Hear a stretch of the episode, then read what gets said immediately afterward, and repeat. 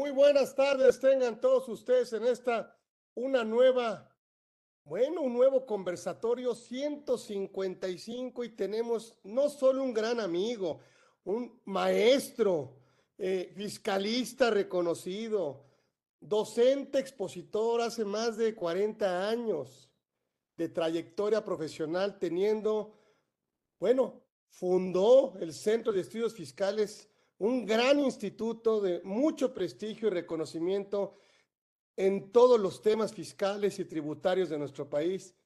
Y tenemos hoy el privilegio de contar con don Alberto Castelló, que está aquí con nosotros, mi maestro, mi amigo, mi referente en el ámbito tributario y que siempre nos pone a pensar y que siempre nos pone a estudiar.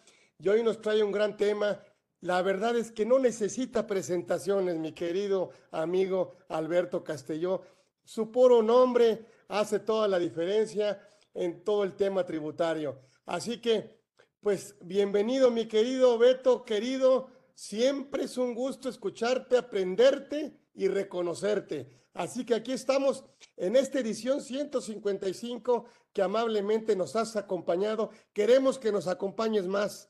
Así que pues de una vez ahorita si quieres al rato le ponemos fecha, pero ahorita por lo pronto háblanos de este tema, ay, y que acaba de resolver la corte y que no sé qué, a ver, háblanos de estas complicaciones que a lo mejor de simplificado es complicado.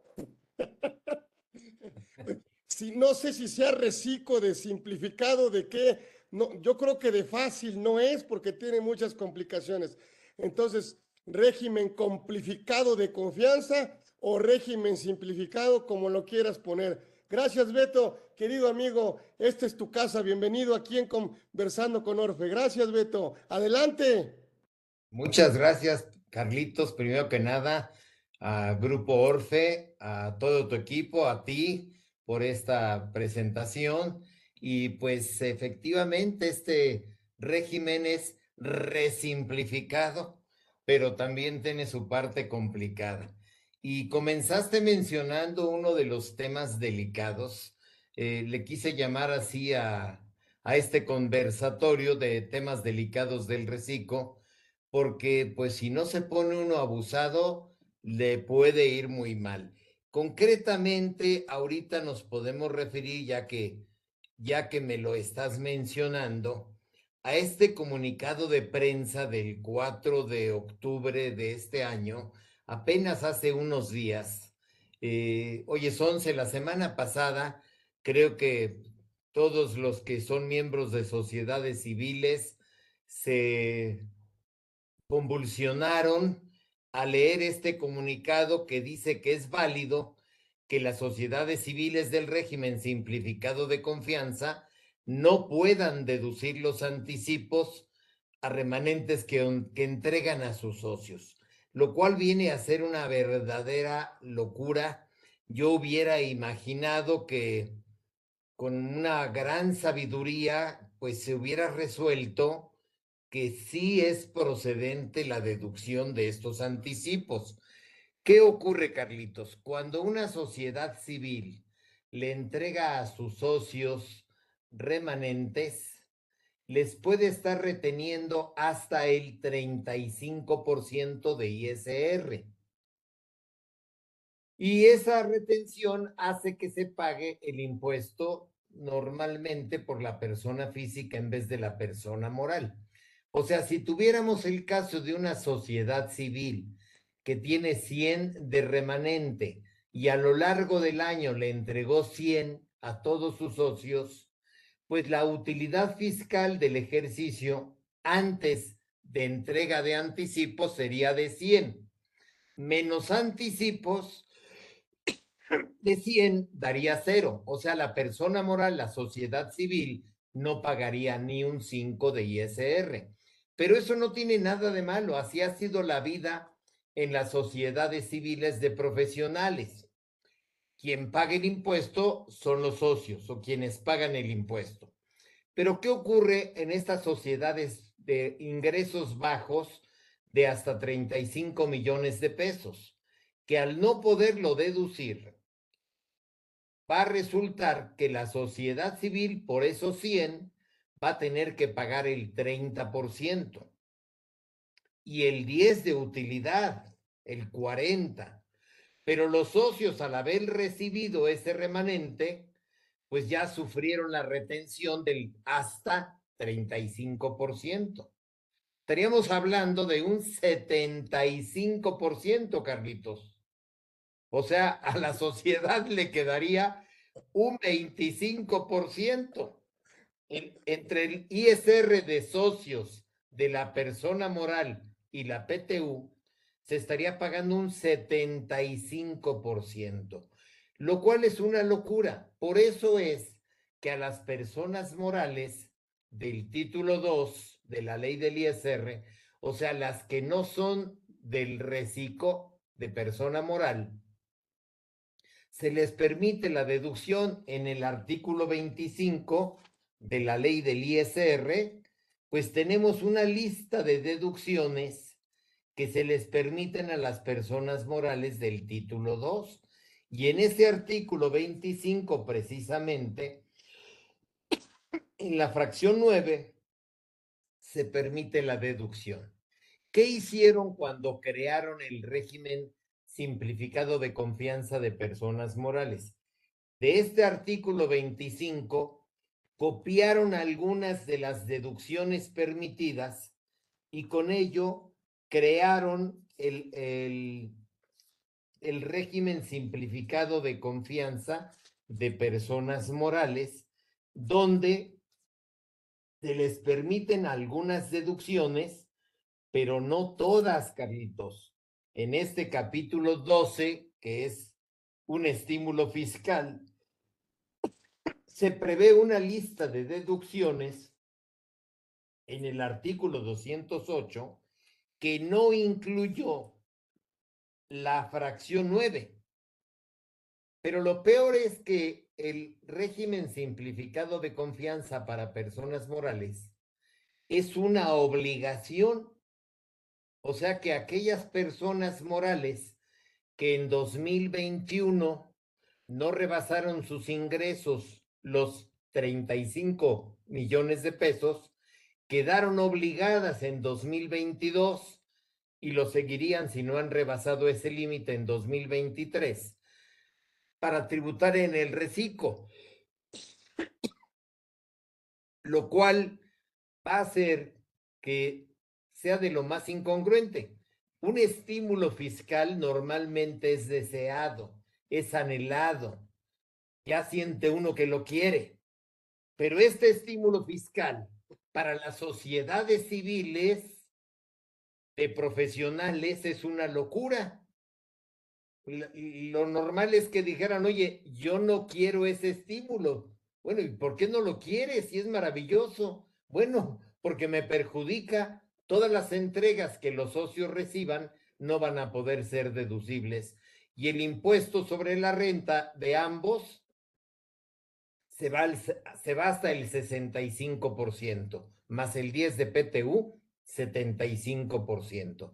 Debería haber quedado este estímulo como opcional para que las sociedades civiles pues tributaran en el título 2, como siempre, porque además ellas no necesitan ya el beneficio que les otorga el simplificado. Uno de los beneficios que tienen las sociedades civiles que les otorga el artículo 17 en su segundo párrafo es que puedan acumular hasta que cobren efectivamente. Y el reciclo de persona moral les otorga ese mismo beneficio. Y yo diría que peor, porque en el título 2 una sociedad civil acumula hasta que cobra y puede deducir la gran mayoría sin haberlo pagado. Acá en el reciclo tiene que acumular hasta que cobre y deducir hasta que pague. Muy, muy triste esta situación para las sociedades civiles que tributaron durante 2022 y están todavía en 2023 en este régimen, Carlitos me uno a esta, a esta pena que tienen por no poder deducir los anticipos.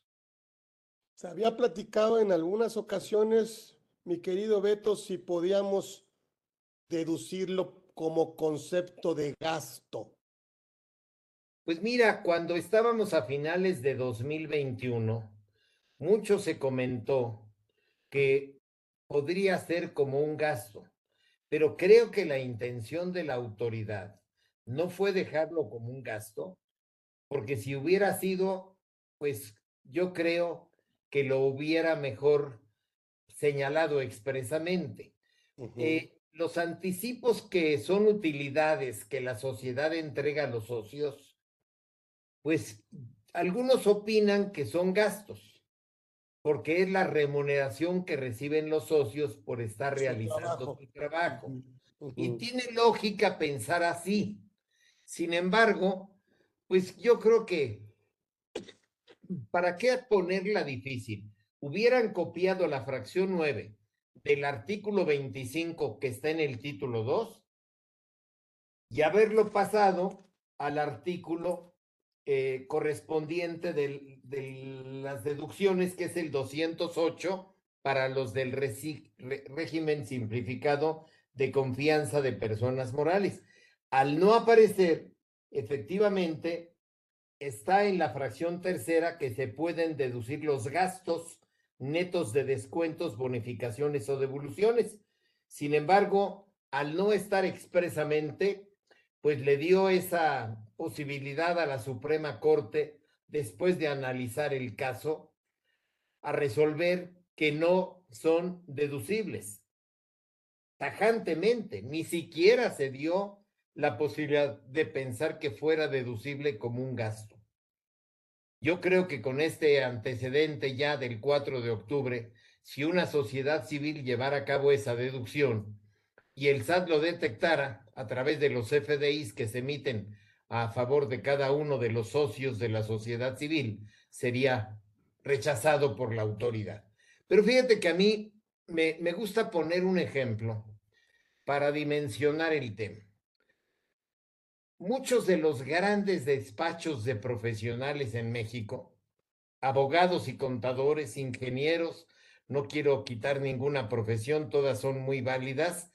Cualquier despacho de profesionales, en el caso nuestro de la contaduría pública, hay grandes firmas que pueden estar repartiéndole a sus socios mil millones de pesos de remanente y que cada socio va a pagar aplicándole la tarifa correspondiente del artículo 96 y hará su declaración anual y pagará como máximo un 35%. Es ilógico que un despacho, sociedad civil, que entregue mil millones a sus socios, por citar solo una cifra, sí pueda llevar a cabo la deducción conforme al artículo 25, fracción 9 de la ley del ISR, y una pequeña firma que tenga 10, 15, 20 millones, una firma de contadores que entregue remanente a sus socios, vamos a decir por 10 millones, no los pueda deducir. Y la carga tributaria entonces para ese despacho y sus socios sea del 65%, suponiendo que no hubiera PTU, 65%. Y en un despacho de los grandes que reparten mil millones, la carga sería únicamente del 35% y estaría a cargo de los socios, de las personas físicas. Me parece que se le pasó la raya aquí a la, pues primero a, la parte de Hacienda de Política Tributaria, cuando envió a, pues me imagino a Presidencia esa propuesta, y luego Hacienda cuando la somete al Congreso de la Unión, en donde el Congreso de la Unión, sin quitarle una coma, aprueba la reforma fiscal para 2022, donde entra este régimen fiscal y pues con esta enorme gravedad. Eh, el tema de veras para estas pequeñas firmas de profesionales que no rebasaron 35 millones en 2021 y que obligatoriamente están tributando en el reciclo es verdaderamente lamentable. Aquí sí no es primero los pobres, es primero los ricos. Primero los ricos para que den todo lo que puedan dar y más de lo que deban de dar. Sí, a, veces uno dice, el impuesto máximo a cargo de una persona física puede ser el 35%, sin tomar en cuenta el 10 adicional de dividendos, ¿no? Bueno, pues en el caso de una sociedad civil, el impuesto se puede ir a un 65% de ISR, lo cual me parece confiscatorio, me parece a todas luces descabellado. Vaya, no, no sé qué nombre ponerle, quizá tú que eres más este eh, mal hablado puedas decir algún nombre. Perverso, perverso. Perverso. Te viste muy educado y muy atinado, Carlitos. Perverso, perversidad por parte de la autoridad. Eh, sí, por ahí hay un comentario de, de un tal Sebastián, un amigo Sebastián, que no sé qué quiso preguntar porque no alcancé a leer, Carlitos. No sé cuál sea la, dinámica, si vamos a, si platicamos. A ver si al final se van contestando las preguntas, pero háblame entonces, ¿qué tendríamos que hacer para salirnos de la obligación? O sea, no ser obligados. Bueno, al, haber ingresado en 2020. no quiero, este como dices tú, me encanta. No deseamos el estímulo. Si no deseas el dice la autoridad, o como dicen los decretos, o como dicen, no queremos acogernos al estímulo. Sí, pues vaya, en principio, eh, lo que hace que la autoridad ingrese a un contribuyente al régimen simplificado de confianza de personas morales, pues es el límite de ingresos. Entonces la autoridad vio que no habían rebasado en 2021 los 35 millones y en automático los incluyó en el régimen simplificado de confianza. Sin embargo, pues hay situaciones que, que pueden hacer que no deba tributar en el reciclo. Puede haber el caso, por ejemplo, de uno de los socios de la sociedad civil, que a su vez es socio de una sociedad mercantil y en ella tiene el control mayoritario. Esa sociedad no debe tributar en el régimen simplificado de confianza, porque en el tercer párrafo, eh, Carlitos dice, no, tercer párrafo del artículo 206, no tributarán conforme a este capítulo las personas morales cuando uno o varios de sus socios, accionistas o integrantes participen en otras sociedades mercantiles donde tengan el control de la sociedad o de su administración o cuando sean partes relacionadas en los términos del artículo 90. Entonces, pues si en una sociedad civil hay varios parientes siendo socios, pues ya no deberían de estar tributando en el simplificado. Si uno de los socios, por ejemplo, es accionista de una sociedad mercantil en donde tiene la mayoría, tampoco debe tributar. Solo que esto se debió haber hecho en enero de 2022, cuando inició el régimen, ¿no? Si a tu sociedad civil la cambian del título 2 al régimen simplificado, ahí se tuvo todo el mes de enero para hacer el trámite y justificar que se estaba en alguno de los supuestos de la, del tercer párrafo de este artículo 206 para cambiarse oportunamente al régimen eh, general, que es el del título 2. Si no se hizo y se siguió tributando en el régimen simplificado de confianza y luego lo pasaron en 2023 también, pues ya está más que adentro, difícilmente se podría salir solamente que llegara a darse el supuesto, alguno de los supuestos que están en el tercer párrafo de este artículo 206. Ahora, ser, ser socio sin control o tiene que haber ser socio con control? Pues dice, donde tengan el control de la sociedad o de su administración. Entonces, si uno, si Juan Pérez, que es socio de la sociedad civil, también es socio de una sociedad anónima y en ella tiene la mayoría del capital, es el administrador único, pues no hay duda de que tiene el control de la sociedad por accionista mayoritario, por ser administrador pues no hay nadie que pudiera ser el que tuviera el control, salvo esta persona. Entonces, con ello ya no tendría que tributar en el reciclo esa sociedad civil. Eh, la fracción segunda dice los que realicen actividades a través de fideicomiso o asociación en participación, pues este, tendríamos que ver si esa sociedad realiza alguna operación a través de fideicomiso o AMP y eso la sacaría de este régimen. Eh, también quienes tributen conforme al capítulo 7 del título 7 de esta ley, sociedades cooperativas. Y desde luego los que dejen de tributar, el que se pase de 35 millones, pues automáticamente cambia al, al régimen general, ¿no? Que creo que es más fácil salirte que, que intentar pagar menos, ¿no?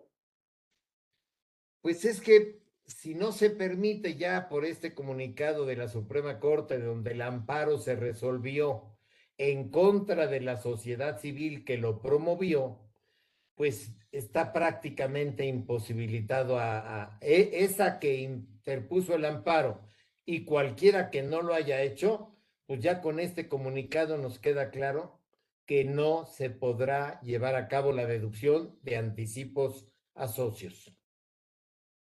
A ver, háblame, mi querido maestro Beto. ¿Pudiéramos, la sociedad civil pudiera tener razón de, de tener inversiones o solo invertir? Creo que tenemos tasas diferenciadas. Mercancía es difícil entender una sociedad civil que pudiera llevar a cabo adquisiciones o compras, ¿no? Quiero irme como por conceptos que a lo mejor, eh, pues, pues a mí hacen como que bajemos un poquito la, pues el, pago del impuesto. Es que una sociedad civil, por su naturaleza, Carlitos, se constituye generalmente para prestar servicios personales independientes. Por ello es que el mismo artículo 17 de la ley del ISR, en su segundo párrafo, le da la ventaja desde toda la vida, desde que yo tengo conocimiento de temas fiscales hace ya más de 46 años, donde las sociedades civiles tienen ese privilegio. Y dice literalmente este segundo párrafo de la fracción primera del artículo 17, tratándose de los ingresos por la prestación de servicios personales independientes que obtengan las sociedades o asociaciones civiles, acumularán hasta que los mismos se obtienen en el momento en que se cobre el precio o la contraprestación pactada. ¿Por qué? Porque digamos que la sociedad civil a través de sus socios y en su caso de trabajadores que tenga, es como prestan el servicio. No necesita tener mercancías, si requiere mobiliario de equipo de oficina, si requiere equipo electrónico, pero pues no necesita maquinaria porque no va a producir, no va a fabricar nada, ¿no? En un despacho de profesionales, pues existe mobiliario y equipo, existe equipo electrónico y pues básicamente y, eventualmente automóviles, ¿no? Pero fuera de ello, no hay otra deducción que pueda sustituir la entrega de remanentes a los socios, ¿no? Que en muchas sociedades civiles es la deducción mayor que se tiene. Sí, sí, sí, es la reina de la deducción. ¿Cuál es la filosofía de una sociedad civil? Hugo, Paco y Luis trabajan independientes los tres. Y un buen día se reúnen y acuerdan constituir una sociedad civil. Hugo, Paco y Luis, sociedad civil, para juntos prestar el servicio y deducir los gastos que le corresponden y que son comunes. Y después, en función del trabajo que cada uno realiza, repartirse el remanente entre ellos tres, como lo acuerden. Para eso constituyeron la sociedad. Por eso el régimen que tiene la sociedad civil es como si cada uno tributara por su cuenta. ¿Qué hace un profesional independiente? Cuando obtiene ingresos, resta sus deducciones y todo el remanente que le quede ya le pertenece. puede hacer lo que quiera. Bueno, después de pagar el impuesto correspondiente, el impuesto sobre la renta, el remanente ya es de él y hace lo que quiera. Cuando se juntan esos tres en una sociedad civil, acumulan ingresos, restan deducciones y lo que les queda es el remanente, que siempre la ley ha permitido se reparte entre ellos y sea deducible para que la persona moral no pague, para que no haya una doble carga, ¿no? La carga queda en los socios, normalmente por la naturaleza que tienen las sociedades civiles. Ay, caray, es que qué complicado. Está muy complicado. Tengo que terminar el, el ejercicio completo, ¿no? Bueno, pero es que aunque lo termines completo, la utilidad que le debiste dar a los socios y que debiera ser deducible, en mi ejemplo, esos 100 que quedaban, pues la sociedad va a tener que pagar el 30% de esos 100. Pero cuando ya se los fue entregando a lo largo del año, pues los socios ya pudieron llegar a pagar hasta el 35%, dependiendo, estoy poniendo un ejemplo de 100, vamos a imaginar que son 100 millones. Bueno, si le repartes entre 10 socios y a cada uno le das 10 millones, pues ya paga el 35%, más el 30 de la sociedad ya es el 65. o sea, no podría yo acreditar el impuesto pagado por la sociedad en mi declaración anual? Es que en mi ejemplo que a los 100 le restas los 30 de ISR y, y le restas eh, lo que le entregaste a los socios, pues nada más podrías entregar, nada más tendría, si todo fuera flujo de efectivo, te quedan 25, porque del total de utilidad ya pagaron los socios el 35, ya pagó la sociedad el 30, y si no hay PTU, pues te queda un 35.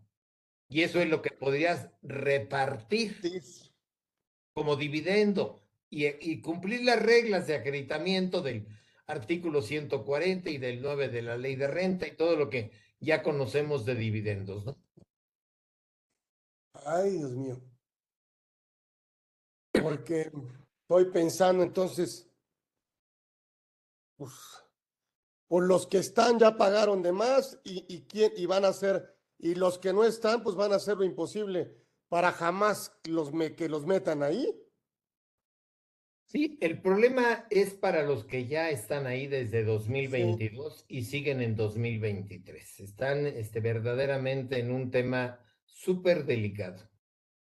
Y que seguramente, Beto, han venido deduciendo o han venido entregando los remanentes, ¿no? Como anticipo. Pues mira, es muy probable que muchas sociedades civiles que ya presentaron en marzo de este año su declaración anual de ISR, hayan efectuado la deducción como gastos. Así es. Nos dijeron, pues dedúcelo como un gasto porque eso es lo que procede, ya que no está específicamente mencionado, lo cual además te lleva a la lógica, oye, ya les retuve el ISR, modo que no deduzca esa cantidad. Si algunos la dedujeron y la autoridad fiscal lo detecta, va entonces a la mejor a proceder a rechazar esa cantidad. Sobre todo con esta resolución del con este comunicado del 4 de octubre, ¿no? Híjole, está, tremendo el caso, Carlitos. Háblame de otros temas complicados, porque. Pues mira, te voy a, para estar al día y a la vanguardia, aunque no es tema delicado, pues hoy se publicó un decreto que permite la deducción inmediata de inversiones y deducir un 25 adicional en capacitación y es aplicable a todos los contribuyentes del título 2, pero también a los del capítulo 12 eh, del título 2, es decir, a los del régimen simplificado de confianza. E, e, este beneficio de deducción inmediata también le aplica a los del régimen simplificado de confianza, personas morales, y es poder tener por cientos mayores que los que les concede actualmente el artículo 209. creo que es irrelevante para ellos esto después de lo que acabamos de platicar, ¿no? Oye, tienes derecho a deducción inmediata. No, no.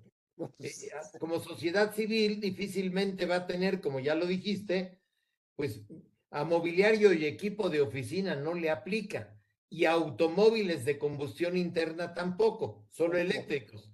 Por tanto, la sociedad civil, ni con este decreto que permite deducción inmediata, le alivia sus penas, ¿no? No sé si quieras que comentemos algo de, de personas físicas, Carlitos. Sí, a ver, sí, porque este ya, ya quedamos todos este, frustrados, ¿no? Estamos totalmente frustrados. Ojalá una luz de esperanza brille y haga que la autoridad fiscal, a través de una regla miscelánea, lo pueda permitir. Sería un regalo de Navidad ya que está tan cercana. Un regalo electoral. Sería un regalo electoral también. Sí, sí, sí, para quedar, quedar bien. Sí. para quedar bien, porque si no, está en chino. A ver, háblame de las personas, ahora sí que físicas. Pues mira, tengo algunos comentarios a reserva de que nos pueda quedar un tiempo para, para ver si hay preguntas. Sí. Una, que a mí constante me hacen en los cursos que imparto en el CEFA es si los intereses que obtiene la persona física que tributa en el reciclo deben ser intereses reales, que son los que acumula, o deben ser los intereses nominales. No sé si a ti te han preguntado eso. No, pero es una pregunta muy común. Hay que recordar que este régimen simplificado para personas físicas está contemplado en el artículo 113E de la ley del impuesto sobre la renta y permite en principio que puedan acogerse a este régimen las personas físicas, dice, que realicen únicamente actividades empresariales, profesionales u otorguen el uso goce temporal de bienes. Eso nos lo permiten en el primer párrafo. Y siempre y cuando no hayan rebasado los tres millones quinientos mil pesos de ingresos. Sí. Al decir únicamente significa que no pueden tener otros ingresos. Sin embargo, seguimos leyendo y llegamos al sexto párrafo. Y dice, los contribuyentes a que se refiere este artículo también podrán aplicar lo dispuesto en esta sección cuando además obtengan ingresos de los señalados en los capítulos 1, salarios, y 6 del título 4 de esta ley. Siempre que el total de los ingresos obtenidos en el ejercicio inmediato anterior por las actividades mencionadas en su conjunto no excedan de los tres millones quinientos mil. Entonces, sí puede una persona tributar en el régimen simplificado de confianza, pero debe ser cuidadosa de que sume los cinco ingresos que se permiten en el año anterior. Actividad empresarial, actividad profesional, arrendamiento, dicho de manera simple, salarios e intereses, pero intereses nominales. Algunos han llegado a pensar que son los reales porque son los acumulables, pero después de hacer algunas reflexiones en relación al artículo 8 al 138 de la ley que define qué son intereses y luego revisar las las disposiciones que se refieren a intereses, pues eh, la, el artículo 134 dice que deben acumular los intereses reales, pero el artículo 135 dice que los reales son los ingresos por intereses menos el ajuste por inflación anual. Y lo que queda, si es positivo, se llama interés real y es lo que se considera para declarar pero para saber si se rebasan los tres millones quinientos mil, serían los ingresos por intereses nominales. Ándale. O sea, uno me sirve para pagar el impuesto, pero el otro me sirve para mantenerme en el régimen. Sí, es parte de los ingresos totales. También me han preguntado, oye, ¿y si tengo salarios en esa suma para ver si no me paso de los tres y medio? ¿Considero nada más los salarios grabados, omitiendo los exentos? Pues no, la ley dice ingresos totales y tan son ingresos los grabados como lo son los exentos. Por tanto, en la suma debe de estar el total de ingresos por salarios. Y así lo tenía el RIF, ¿no, Beto? Así estaba medio el RIF. Eh, eh, eh, podías estar en el RIF. la diferencia está en el, arrenda, en el arrendamiento, ¿no? Bueno, el, RIF, que eres, era, y para algunos sigue siendo el régimen este, de incorporación fiscal, sí. era para pura actividad empresarial. Y, este, no, este podía sumar, no podía sumar salarios e intereses para saber si, si podías estar. Sí, pero no podía sumar actividad profesional ni arrendamiento. Ok, ajá. Sí. Esta disposición se la copiaron del RIF, pero hay que tener mucho cuidado en esas sumas. Hay una regla en la miscelánea que el SAT dice eh, que para poder ver si alguien tiene derecho a pasar el año siguiente al régimen simplificado, mm. va a tomar los datos que haya declarado. Entonces, en esa declaración van los salarios totales, van los intereses nominales y van los reales. Pero en esa declaración de una persona física vamos a decir, alguien que tuviera los cinco ingresos, que realiza una actividad empresarial, que aparte presta servicios profesionales, que además tiene un local que renta o un departamento que renta, que tiene un salario y que tiene intereses del banco, puede sumar todo, si no se pasa de 3 millones 500, puede tributar. Y el SAT, para saber si va a poder continuar en 2024, pues cuando presente su declaración o con la información que tenga, va a poder saber si la persona debe seguir o no, o puede seguir o no en el régimen simplificado. Fíjate que otro impedimento para tributar en el reciclo, Carlitos, es el, el que no sea socio o accionista. ¿Te acuerdas de esa disposición? Sí. No podrán tributar quienes sean socios o accionistas o integrantes de personas morales. Eh, con algunas excepciones, pero me voy a ir a la parte de accionistas.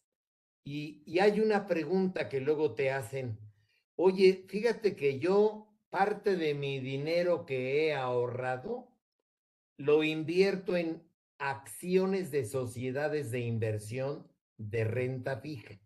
Muchas de las sociedades de inversión de renta fija que hay invierten en CETES, pero si uno invierte en CETES directamente, pues no le pasa nada y, y no es socio. Pero si uno le dice a su banquero patrimonial, oye, quiero invertir en un fondo de inversión de renta fija, o como se conocen también de instrumentos de deuda, pues lo que hace esa persona que invierte es que compra acciones. Y al tener acciones de una sociedad de inversión, pues ya es accionista. Pero muchas personas que tributan en el reciclo ni se imaginan que son accionistas porque sienten que están invirtiendo su dinero en el banco. Ah, Pero en el fondo lo que están comprando son acciones de sociedades de inversión. A veces de instrumentos de deuda y a veces de renta variable. Eso ya los hizo accionistas y si el SAT lo llega a detectar algún día, le podría decir, tú eras accionista desde 2022 y no debiste tributar en el reciclo. Ahora me pagas con régimen general todo. Lo de 2022, lo de 2023 y hasta el año en que se lo cache, ¿no? Actualización y recargos.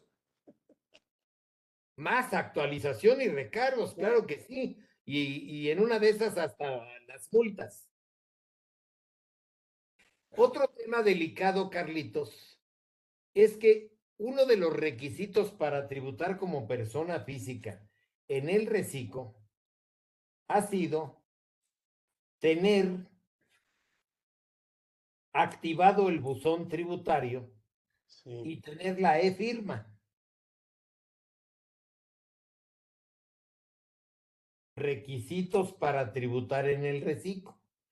Pero la autoridad generosamente, pues desde 2022, a través de las reglas misceláneas, fue permitiendo que se difiriera esa, el cumplimiento de esas dos obligaciones. La última vez que lo hizo fue que les daba oportunidad hasta el 2 de octubre para tener activado su buzón tributario y para tener su e-firma.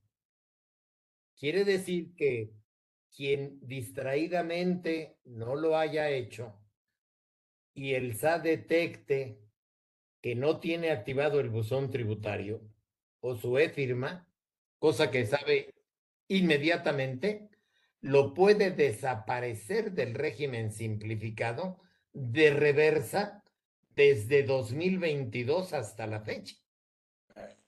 Eh, a mí me parece muy delicado. Me, me quiero imaginar que todos tienen activado su buzón tributario y su e-firma. Pero en esta, en esta vida, pues siempre hay excepciones y no falta un distraído o un contador distraído que a su cliente no le dijo que tenía que activar el buzón y el plazo venció el 2 de octubre.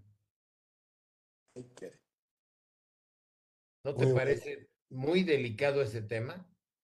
Y seguro ha de haber muchos, ¿eh? Híjole, con que haya uno sería un, un caso gravísimo. Ahora, me han planteado casos, Carlitos, porque acordémonos que cuando hay partes relacionadas que tienen relación de negocios, no pueden tributar en el, en el régimen simplificado de personas físicas. Y de casos que me han preguntado, tengo uno en el cual lo, lo quiero leer porque está un poquito complicado. Dice, papá y mamá son doctor y enfermera.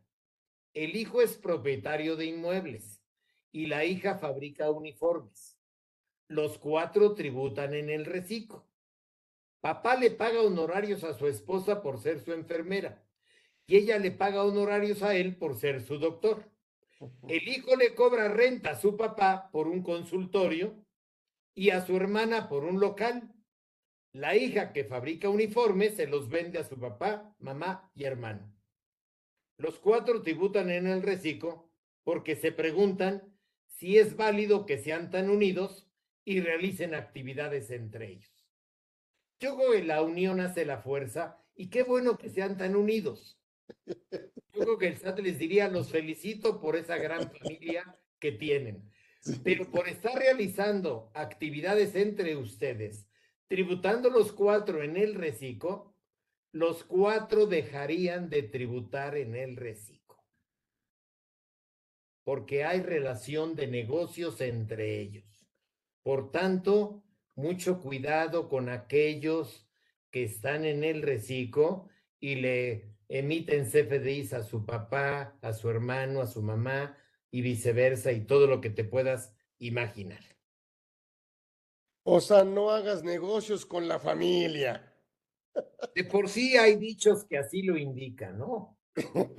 Sabios dichos. Principios empresariales. Con la familia trae complicaciones.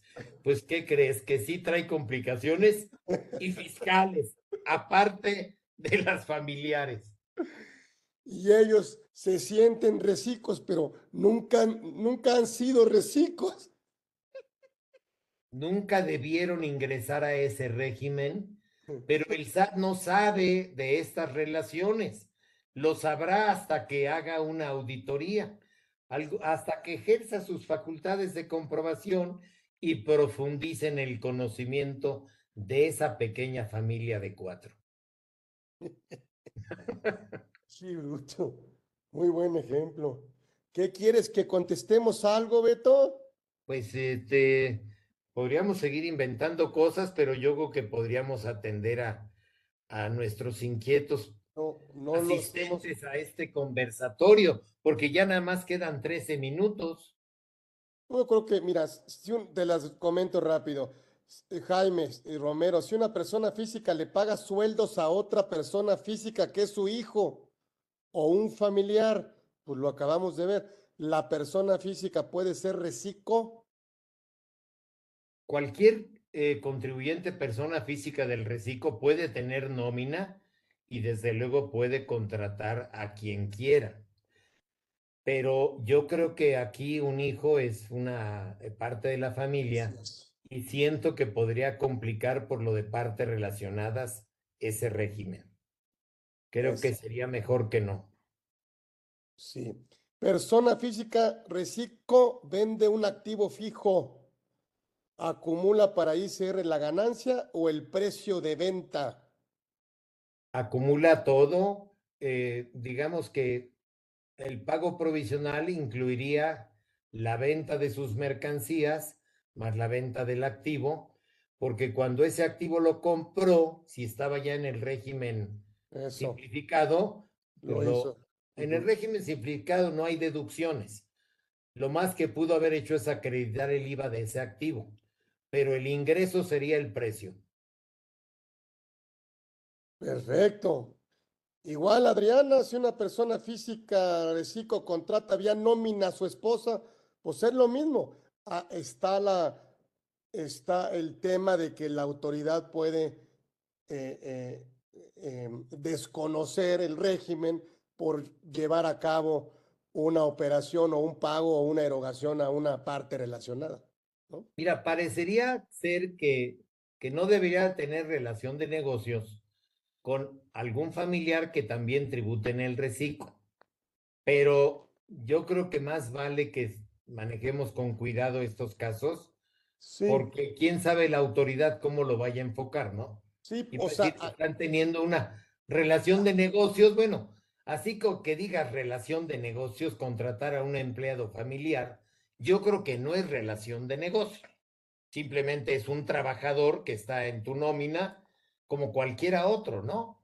Pero Sí. tengo relación de negocios con mi papá porque es mi patrón, pues no le afecta en nada porque no está ni deduciendo ese salario. Un tema importante, ahorita me acordé, Carlitos, es muchos del régimen simplificado no tienen más que un trabajador.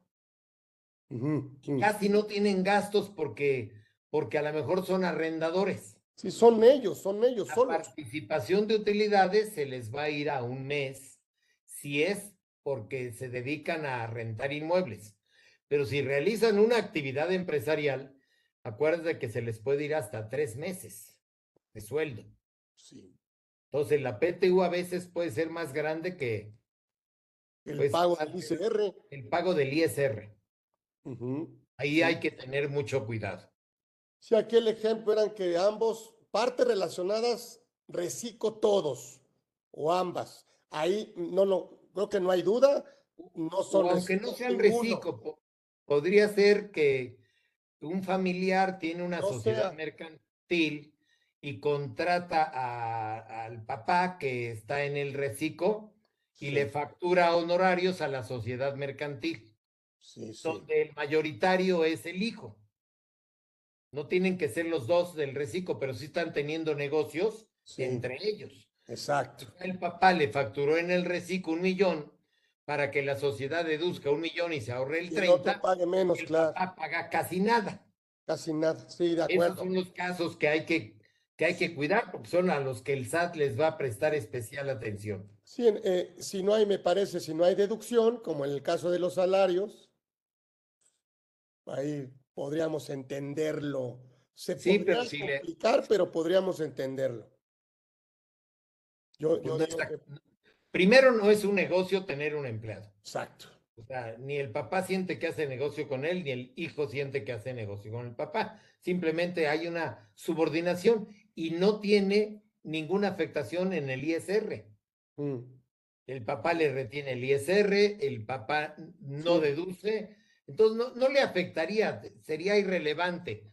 Yo creo que en ese caso podríamos decir que no pasaría nada, salvo que el fisco de repente se le ocurriera algo. Me da la impresión de que no. Aquí es darle efectos fiscales a una factura de un reciclo como deducible en, una parte relacionada. Ándale, exactamente. ¿No?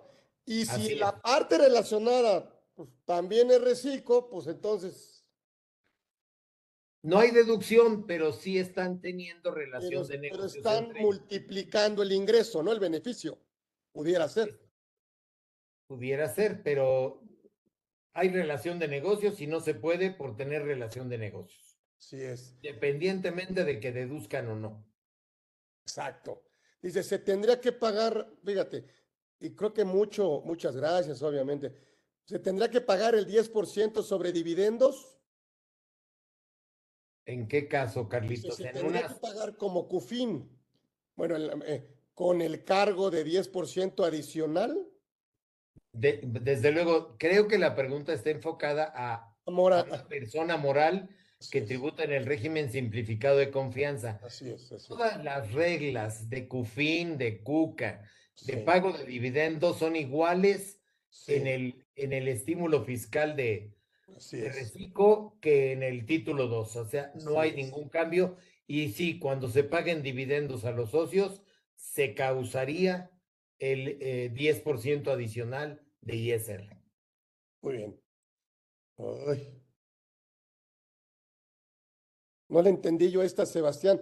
¿Debería tener el tratamiento de remanente distribuible no sujeta a deducción? Remanente distribuible que en título 3 estamos hablando, ¿no? No, eh, yo creo que él se refiere a una sociedad civil que tributa en este régimen simplificado de confianza. Al no poder deducir los anticipos, ¿todo sería remanente distribuible? A lo mejor eso se refiere. Sí, pero acuérdate que lo que se distribuye es la utilidad contable. Exacto, exacto. ya se le entregó a los socios la utilidad, pues de, de, de la utilidad contable sí se va a restar, aunque no va a ser deducible. Exacto. En la sociedad civil se hicieron retiros de socio, no se hizo el gasto deducible. ¿Se debe de retener el 10% del ICR por dividendos? La respuesta es sí, ya la contestó el maestro Castelló. Perfecto, ya, listo, muchas gracias. Híjole, que hagas ajo. A ver, aquí hay otra para aprovechar aquí la clase. A ver, si tributo en reciclo y antes de rebasar los ingresos de 3.5 millones, me salgo de dicho régimen, me aplica presentar complementarias de meses anteriores, ya que la regla de misa señala que será cuando se dé el supuesto. Creo que tienes que autocorregirte desde el inicio, ¿no? Se va de rever, pero ¿por qué se quiere salir? ¿Cómo, qué, ¿Cómo es la pregunta? Sí, dice que antes de que pase los 3.5 millones, dice, me salgo.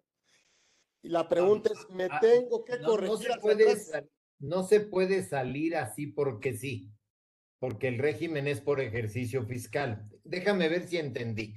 Él dice, ya voy ahorita en, en octubre 11 y ya traigo tres millones cuatrocientos noventa mil. Ah, pues ya no voy a seguir tributando en el reciclo. Hasta hoy tributo. Pues no, tienes que terminar el ejercicio. Exacto, exacto. Y si te pasas en noviembre o en este mismo octubre y llegas a 3,520, vas de reversa hasta enero. Sí. Hasta enero de 2023. Así es, así es. Y lo que creo que él está diciendo, antes de pasarme, quiero seguir en el reciclo, me doy de baja hoy y no me pasé de 3,500 en el ejercicio. Pero sí se pasó, porque las reglas de cuando el ejercicio no es completo es que dividas el ingreso entre 365, entre los días que lo generaste y lo multipliques por 365 y se va a pasar. No podía, no está previsto que alguien se salga porque siente que se va a pasar. Sí, porque es proporcional, ¿no? Así es, cuando él se pase, va a tener que regresarse al 1 de enero y hacer declaraciones complementarias. Como si nunca hubiera estado. Como si nunca hubiera estado en el reciclo, es correcto. Dice reciclo persona moral no aplica también de que es opción. Bueno, lo que pasa es que la redacción de la ley dice deberán, ¿no, Beto? En morales. En, persona moral es obligatorio. Así es. En persona física es optativo. Así es. Si no te pasas de 35 millones. Si, si, si te pasas ya es, te vas automático al título 2. Sí, ya no habría, eh, Pierdes el estímulo, pues, o sea. Así es. Pero algo interesante, Carlitos, si alguien está en este año en el de persona moral y termina el año con mil millones, termina el año con mil millones. En moral, ¿no? En persona moral no hay reversa. Le dan chance del régimen de flujo de efectivo por los 500 millones. En persona física, En persona física, si se pasa con tantito, se lo agarran todito. Sí, es correcto. Todito de reversa. Tú terminarías pues el ejercicio completo, sí o sí. Así es. Híjole, que hagas ajo, hombre, qué temazo. Vamos a seguir invitando acá al maestro Alberto Castelló Durán para que nos siga ilustrando. Oye, hay otra pregunta, dice, si salgo del reciclo, ¿los inventarios no vendidos serían deducibles ah. en la actividad empresarial? Desde luego que no. Ya sería demasiado goloso, ¿no? Se pagó una cantidad muy baja. Claro. Sí, sería deducirlos doble. Digamos que no exactamente porque en el reciclo de persona física no hay paga sobre ingresos, correcto. Pero al pagar sobre ingreso un por ciento muy bajo de ISR, se hace de cuenta como que se está deduciendo. Sí. El, querer deducirlo cuando cambia el régimen general. Claro. Claro. Está implícito que ya está. Ahora, ahora, para contestar completa la pregunta, si se pasa en el año de, los tres y medio y se tiene que ir de reversa a enero, desde luego que todas sus compras serían deducibles. Todo sería deducible lo que reúna requisitos. Ahí tendrá que autocorregirse ya con deducciones. Claro, con todas las que reúnan requisitos nada más. Exactamente, o sea, como si estuviera en el capítulo 2. Así es lo que se conoce como régimen general, ¿no? Perfecto. Híjole. No sé si haya alguna otra que no hayamos contestado, Carlitos.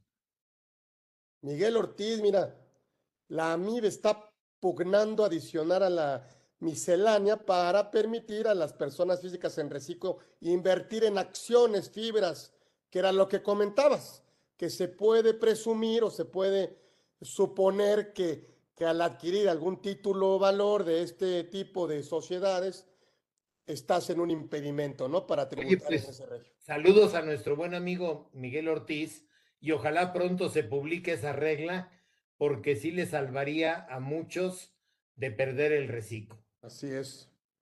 Sería maravilloso eso. Oye, dice, para persona moral no aplica también de qué es opción. Algunos fiscalistas han comentado eso. Eso es lo que acá no es opción. Bueno, los que han comentado eso está facilísimo de entender. Deberán. Y cuando es deberán, es obligación. Así es.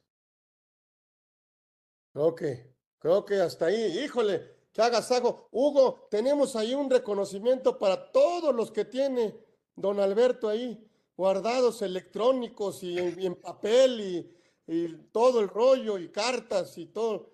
Pero bueno, aquí este para que lo ponga ahí en su carpeta digital del mes de, pues, de octubre. Así es, Carlitos. Ahí se van juntando y luego noviembre, luego diciembre. Te agradezco mucho a ti, Carlitos, a todo tu equipo y cuando gustes aquí seguimos en contacto para compartir conocimientos. Maravilloso, siempre será un privilegio contar con el maestro Alberto Castelló Durán, que estuvo aquí con nosotros en Conversando con Orfe, edición 155, y lo seguiremos invitando. Así que muchas gracias y nos vemos el próximo miércoles. Gracias, Beto, gracias, maestro. Muchas gracias y ustedes que, ay, pues que nos hacen el favor de, de, de meterse aquí a estudiar y más que, pues hoy tuvimos, ay, pues, al hombre, pues al maestro Castelló Durán fundador del CEFA, docente, expositor, escritor, asesor fiscal, maestro, amigo y lo demás. Eh, todo lo demás menos reciclo. Muchas gracias, Carlitos, que te vea muy bien. Saludos al grupo Orfe. Bye. Gracias, gracias a todos. El maestro Castelló Durán estuvo aquí con nosotros en Conversando con Orfe. Gracias.